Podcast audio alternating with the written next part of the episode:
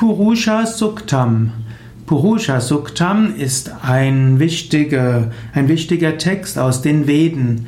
Purusha Suktam gilt als vielleicht wichtigster Veda-Text. Purusha Suktam ist eben ein Sukta, also eine Hymne zur Verehrung des Göttlichen als Purusha, als Seele hinter der ganzen Welt.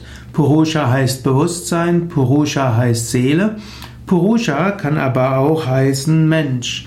Und Purusha Suktam verehrt das Göttliche als kosmische Gestalt.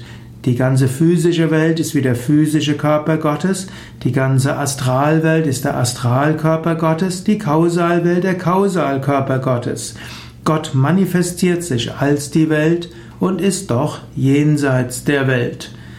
Purusha Suktam findest du als vollständigen Text und auch als Erläuterung im Yoga Wiki unter wiki.yoga-vidya.de Querstrich Purusha unterstrichen Sukta.